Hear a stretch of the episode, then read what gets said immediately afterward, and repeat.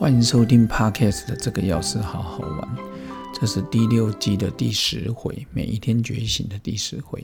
晨曦朝露，人生苦短，想做的事情多如繁星，想要样样精通、出类拔萃，更是不容易。绕了一圈，有时候想想，我们究竟得到了什么？很多事呢，不做不会怎么样，做了很不一样。但是有时候我们用尽了全力，拼到了全国第一、亚洲第一，甚至世界第一。有时候想想，那又如何？奥运刚结束，看到一个跳水大陆的跳水金牌，十四岁，他的梦想就是希望妈妈赶快好起来。他得到金牌，要帮妈妈治病。他妈妈呢，生了什么病？那个字他也看不懂，所以他也不知道。天哪！十四岁过二的年纪，以台湾而言，我想百分之九十九点八、九十九点九，孩子应该都看得懂中文，他应该写什么。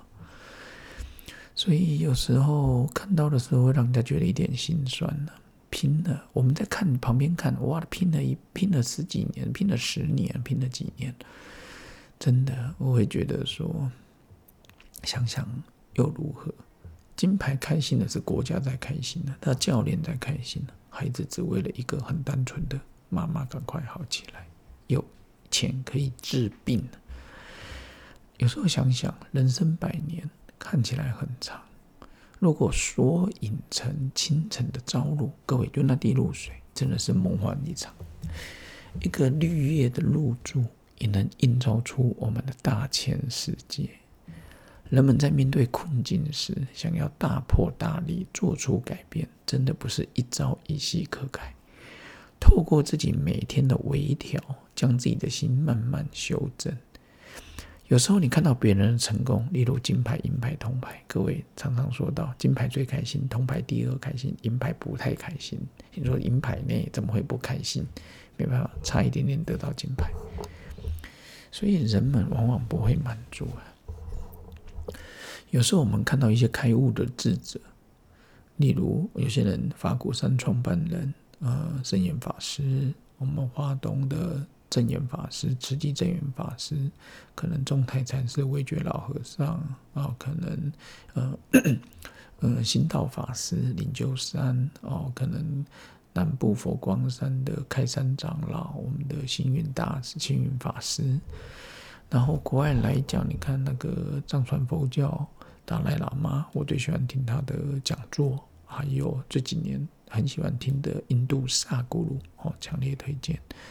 我们很钦佩或羡慕，或者想要跟随他们的脚步，但是我们都是看到它开花结果、拈花微笑的瞬间。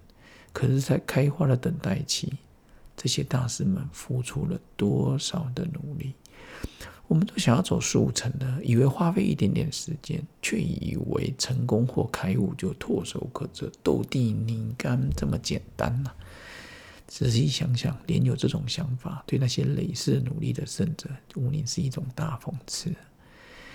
那一切都像远方的彩虹，你看得到，你又摸不到，因为距离还很远。我们了解到了悟悟空，不是靠五感。而是用心去体会，眼见、耳闻、鼻嗅、舌尝、身触，都还是在物质感官界，还属于有限的时间空间。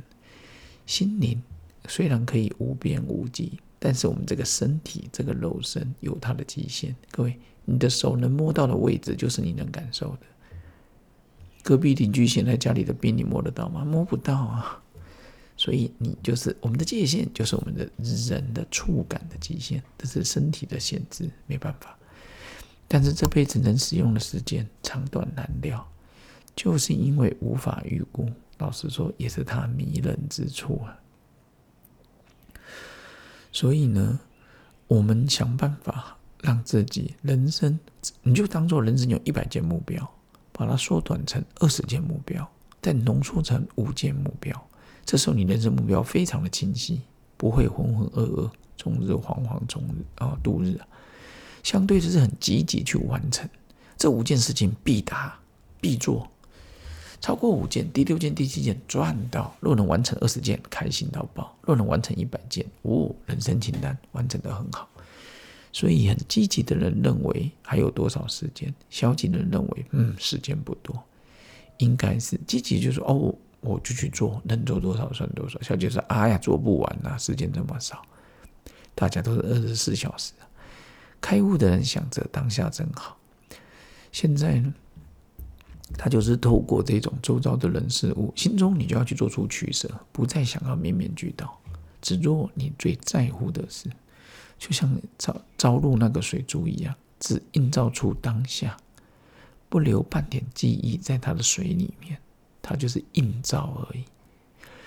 尽力的周遭，拥抱着天地万物，日月星辰在那朝露面前就是过去，来去之间，他洞察了一切。